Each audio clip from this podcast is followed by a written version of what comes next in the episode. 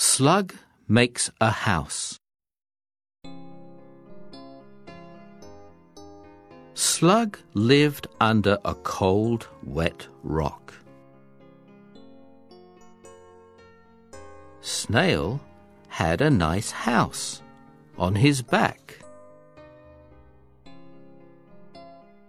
Slug said, I wish I had a house like yours. Snail said, Stop wishing and make a house. So Slug began cutting and sticking and painting and making his house.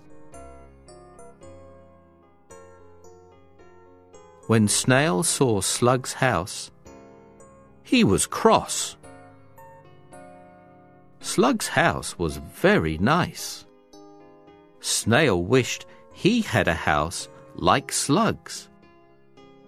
He said, You haven't got a kitchen. Slug said, Oh. Do you have a kitchen? Snail said, Oh, yes. But he didn't. So Slug began cutting and sticking and painting and making his kitchen. When Snail saw Slug's kitchen, he wished he had one too. Snail said, You haven't got a bathroom. Slug said, Oh. Do you have a bathroom? Snail said, Oh, yes. But he didn't.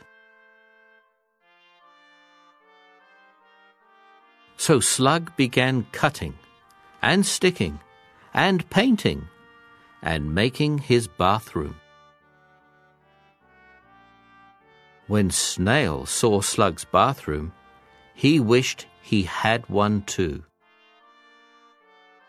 Snail said, your house is too big to fit on your back.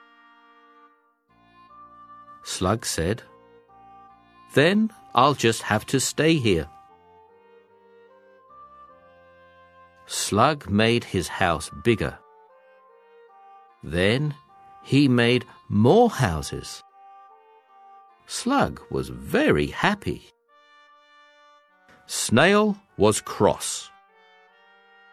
He wished he had a house like Slug's.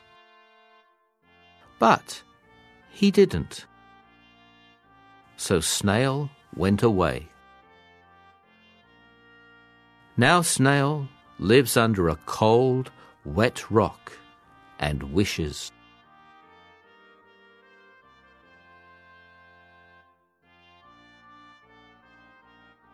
Snail cut, stick, cross, kitchen, bathroom, fit, stay, more.